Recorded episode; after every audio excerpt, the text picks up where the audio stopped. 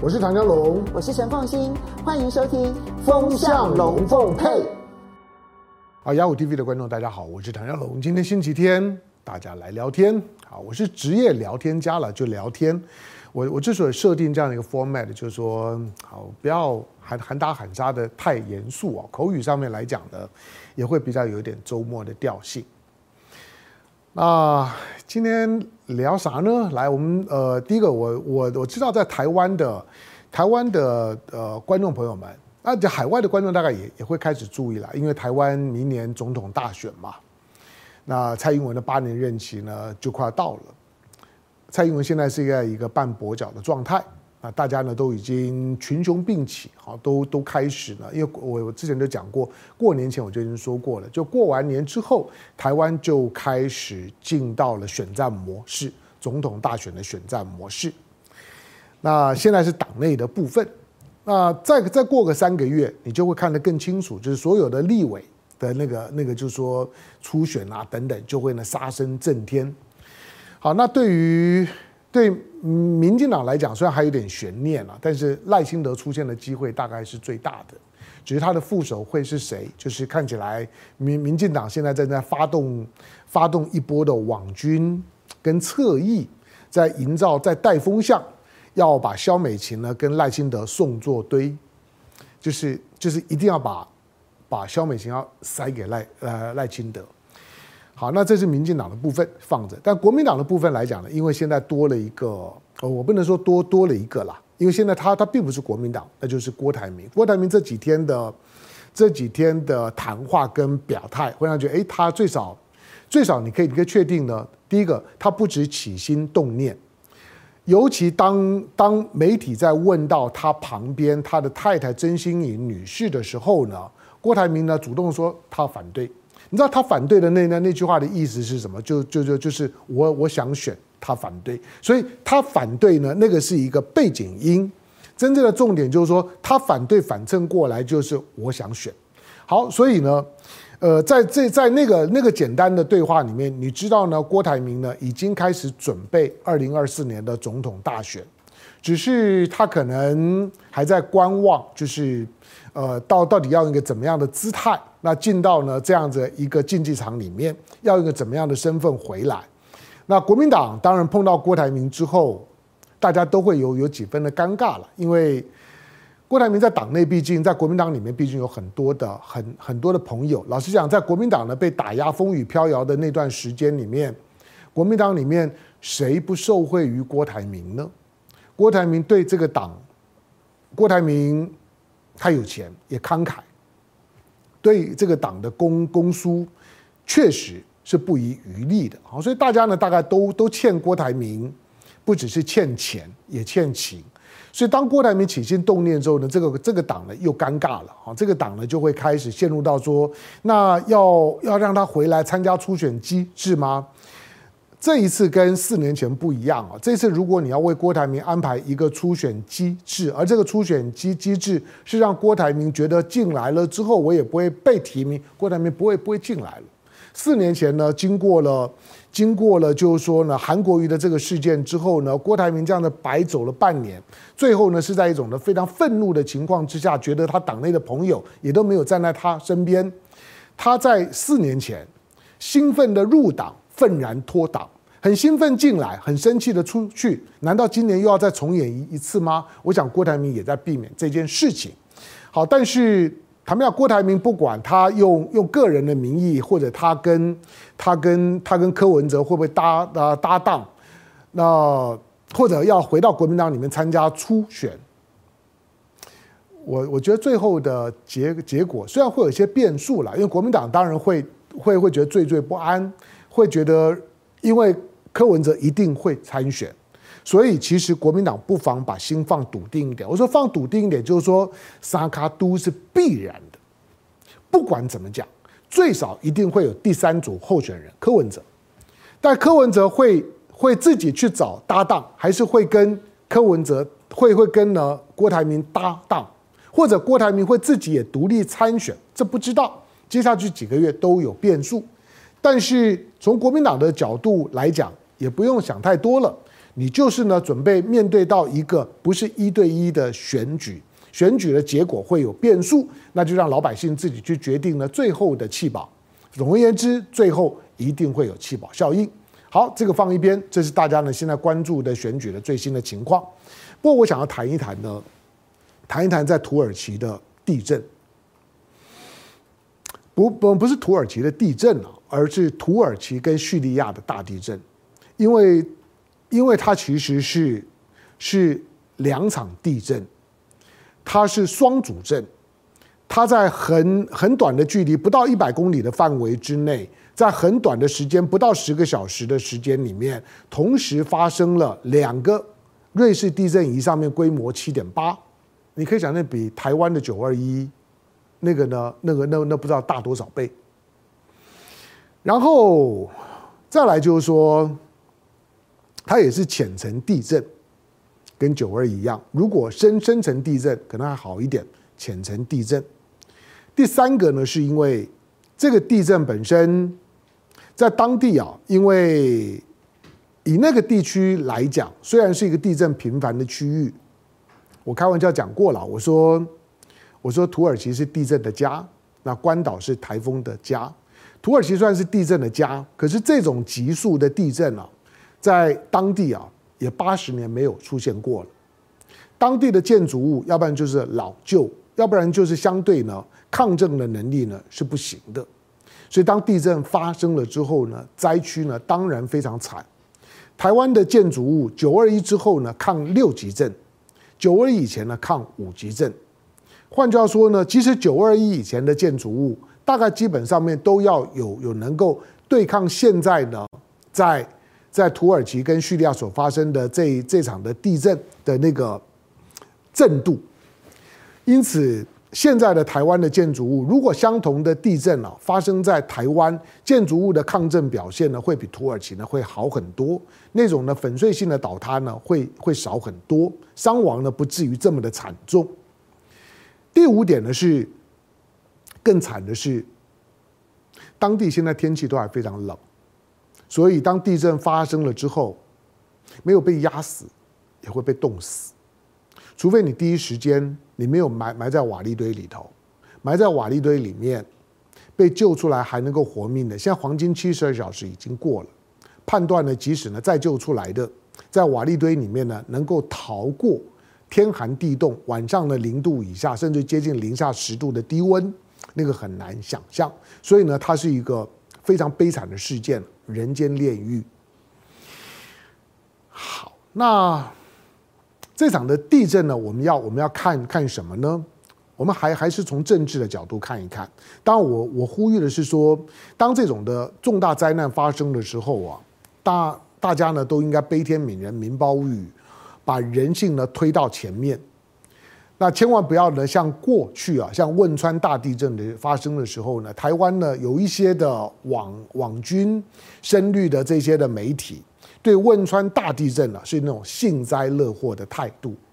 相反的，日本的三一一的，就是说呢地震跟跟海啸的时候，你看呢台湾呢对日本的踊跃的捐款，捐到日本到现在为止都还得要感谢台湾。可是呢。大陆发生地震的时候呢，台湾呢却是幸灾乐祸的口吻。好，希望不要再发生这样的事啊！因为我我觉得，不管尤其是国与国之间，尤其是人与人之间，只要呢对方有有难的时候，手上的家伙、棍棒、兵器先放下来，就像在拳击场场上面，你看到对手呢被击倒的时候呢，你手就应该放下来，站一边去，让裁判呢来处理一下。没有每件事情呢都要拼到你死我活，这是基本的认识。好，台湾在第一时间呢，在土耳其的地震，我我称为土耳其地震，因为国际媒体都都是这样用。可是我要提醒你，就是说这场的地震啊，在叙利亚的北边，有尤其呢曾经是叙利亚第一大大城的，就是说呢这个这个呃边边境地区，其实。它也是受伤惨重的区域。好，那台湾第一时间呢派出了救援队，派出很快呢派救援队呢出做出发的理由呢是说，当当初九二一大地震的时候呢，土耳其救援队呢也是第一个呢到到台湾的。我们并不是因为说他曾经呢有恩于我，对我很好，所以我也要回报他。那算是人之常情。我是说，在这个时刻，就算没有这种的背景，我们也应该尽量的帮忙。不止台湾的救救援队啊，大陆的救援队出发的也非常快啊。大陆毕竟呢，救援的经验呢已经很丰富了。那这个救援的组组织呢，也也也很多呢。一方有难了，八八方呢，八八方呢来援呢，这已经大陆的固定的这种的救灾的模模式。救援队也很快的出发，同时呢，大陆的所有的这些呢捐款啊，等等的等等，或者对呢对的这个就是说呢，土耳其政府的援助也都已经到了。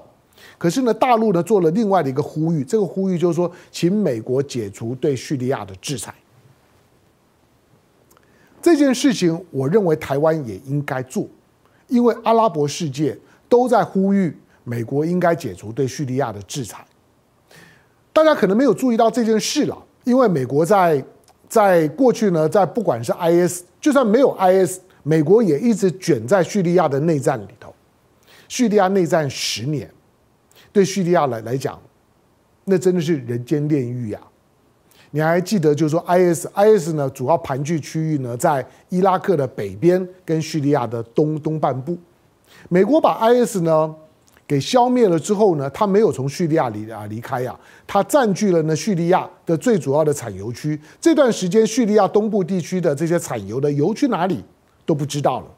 基本上面那些油就好像送给美美国一样，就像美国呢在阿富汗打了二十年战争走了之后，把呢。阿富汗的外汇存底给没收了，他占据了叙利亚，把叙利亚的油呢就化整为零，好像就变成是美国的油一样。那美国呢的所支持的反抗军呢，长时间在这地方交战，支持呢叙利亚的政政府的阿塞德政府的主要的是三三股力量，一个是俄罗斯，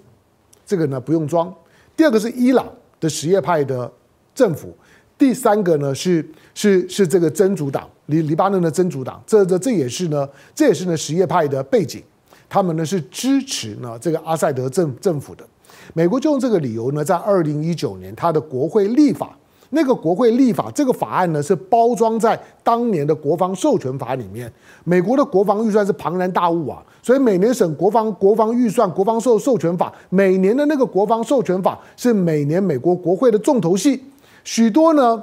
夹一夹夹去的东西呢，就包装进了国防授权法里面，否则没有大家都看不见。而二零一九年所通过的那个呢，那个叫做呢凯撒法案，简称为凯撒法案了，其实就是美国在制裁，制裁呢叙利亚的政府，制裁阿塞德、阿塞德的家人，以及任何帮助呢阿塞德以及叙利亚政府。不管是在军事上、经济上，或者说呢，在在整个内战之后的重建工作上面，总而言之，你只要呢敢去帮阿塞德，跟阿塞德政府之间，或者阿塞德本人、阿塞德的家人有任何的互动的，你就视同跟我美美国为为敌，一并制裁。这个制裁令以美国呢今天的今天的张牙舞爪的姿态，第一个，大部分的西方国家一定跟着美国走，绝对不会伸援手。这个案子，二零一九年的立法，在二零二零年，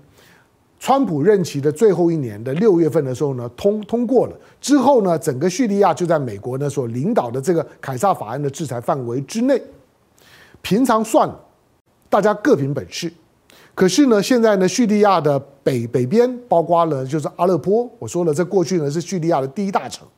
战战争呢把它破坏的一塌糊哦糊涂。这个地方呢，既有反抗军，也有也有呢政政府军，政府军基本上还是掌控的。可是呢，也有也有呢库德族，这是一个非常混乱的区域。可不管怎么样，这个地方呢发发生了这么严重的地震，可是国际社会只注意到土耳其，没有注意到叙利亚。叙利亚呢已经不断的对外放放送，就他们需要援助，他们的情况呢跟。跟呢，跟土耳其的南部的这个区块呢一样严严重，他们的死亡人数最少呢三千人以以上，他们需要援助，可是谁敢援援助他？你有没有注意到美美国在二月二月九二月二月七号吧，二月六号七号，美国的美美国的国务院的记者会，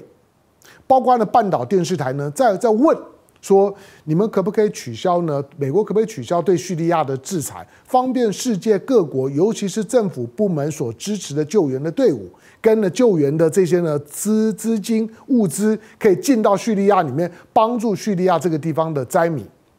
你有没有看？你有没有注意到美国的国会是怎么说的？他拒绝啊！不不不，不是国会，国务院了。美国国务院拒绝。美国的国务院的发言人 Price 拒绝。他说：“我们会跟当地的非政府组织的人道组织合作，就就是我不跟你阿塞德政府打交道，你不打交道没有关系啊。问题是美国也不允许任何人跟阿塞德政府打交道，以至于今天你面对到这场的灾难，估计现在呢最最少已经有一万七千人死亡的这场的灾难。”人数可能还会再往上攀攀升了，尤其在叙利亚北边这个地方的人口的流动跟人口的统计，现在是在一个非常不精准的状态。在这种的情况下面，所有的救援的物资只看到了土耳其，看不到叙利亚。土耳其跟叙利亚的边境线呢这么长，可是叙利亚的这一块的灾区就是看不到，只有俄罗斯。派了三百个人的救救援队，可是远远不够啊！叙利亚的情况比土耳其糟太多了。整个的中东的伊斯兰的世界里面，不分什叶派，不不分逊尼派，现在是沸腾，会觉得就算我跟阿塞德政政府是有是有仇的，我也不喜欢看到你美国呢，在这种的时候仍然把政治推到最前面，把人性放后面。所以呢，在回教式世界里面呢。阿拉伯世界里面，对于美国的这种的反应呢，是非常不爽的。你从半岛电视台可以看得出来。可是西方国家里面呢，敢发出质疑质疑声音的少之又又少。台湾在这件事情当当中呢，你看到蔡英文政府在干干什么？其实其实，虽然在救灾的过程当中啊，我没有要要要去要去把它泛政治化，我也没有要去呢。要要要去呢质疑任何我们的救援队伍，救救援人员都很些辛苦的，很很厉害的。可是蔡英文呢派了救援队伍以后，派了救援队伍，蔡英文多做了一件一件事事情，就是呢跟救援队伍呢岳阳视讯连线。台湾有需要搞外交搞到刷刷存在到这种地步吗？蔡英文在过去在台湾的内部呢，大家对他共同的印象就是蔡英文非常的冰冷。你知道台湾发生过很多的重大的灾难的时候呢，大家都在质疑说蔡英文为什么没有感觉？蔡英文总统为什么第二天出来或者当天感觉上面好像他不知道这些事情，不知道呢什么地方发生了火火灾，什么地方呢铁路出轨，什么什么地方呢又发生了凶杀案，然后死了很很很多很很很多人，好像不知道这些事情，就是大家会觉得我们的总统怎么会这么的冰冷？可是他对于土耳其的救援队到那个地方之后，蔡英文竟然有感觉了。你认为那个感觉是因为他真的对这场的灾难有感觉，还是只是因为派了救援队之后，借着救援队，借着这场的大地震的废墟当的当中来刷存在感，出口转内销？没有关系啦，就是政治人物啊，总有些心眼，总有些盘算。可是我觉得，如果能够呼吁美国，在这个时刻。就当做你暂时取消吧，暂时取消呢？对于叙利亚的制裁不可以吗？让大家在对叙利亚的北边呢，在阿勒颇的这个这些的区块，这么严重的灾区，而且状况不明的灾区，能够呢，大家比较没有负担的，没有精神压力的，不担心呢美国的白眼或者报复的去提供救援，为什么不可以？